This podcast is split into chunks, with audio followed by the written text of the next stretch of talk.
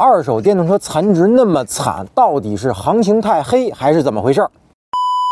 那最近我身边啊，较早一批买电车的朋友们呢，都开始准备换车了。那自己开了很多年的电动车呢，到二手市场一询价，脸都黑了。贩子给的价啊，实在是太低了，都不是从腰砍还是从脚砍的问题啊，那是直接连根给您拔了。随便找两款当年的热门车型，大家感受一下价格的凶残。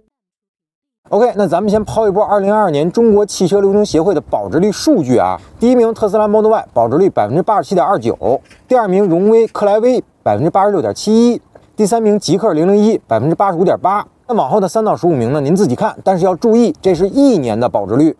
也就是您去年买今年卖，那按这个折旧率加车况您拿钱。但要是您明年卖或者后年卖，也就是牵扯到三年保值率的问题，那就没人敢给您数据了。不是没有数据，而是三年以后的保值率呢太惨了，可能惨的都不忍心让您看了。一个字儿惨，两个字儿好惨，三个字儿惨惨惨。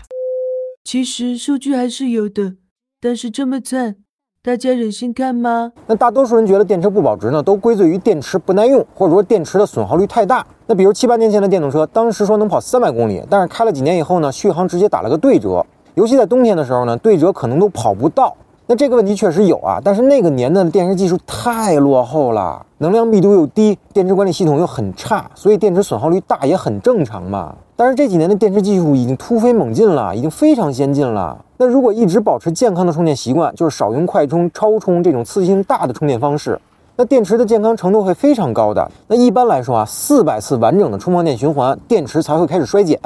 而且这个衰减程度呢可能会很小，也就是百分之百和百分之九十八的区别。那四百次之后到八百次呢，可能是百分之九十二到百分之九十八的区别。所以今天电车保值率和电池已经关系不大了。那最大的问题在于啊，现在电车改款换代的太频繁了。油车年代呢，两年小改款，四年一换代，这是常理。但是现在的电车啊，恨不得半年就改款了，一年就换代了，都赶上手机的迭代速度了。就这还不算，今天加点这配置，明天换点那材料，那一年一个样，三年就得大变样。那您说，您要是收二手车的，明知道厂家在不断的加量不加价，您敢高价收吗？为啥特斯拉的保值率高呢？因为归了包堆，人家就那四款车，常年不换代也不改款，配置呢全靠自主订阅，就相当于我今天花了五千块钱买了个旗舰手机，那下个月呢它出新旗舰了，那各种软件全提高了，还卖五千块钱。那您说我手里这老旗舰就使了一个月，您就说您多少钱收吧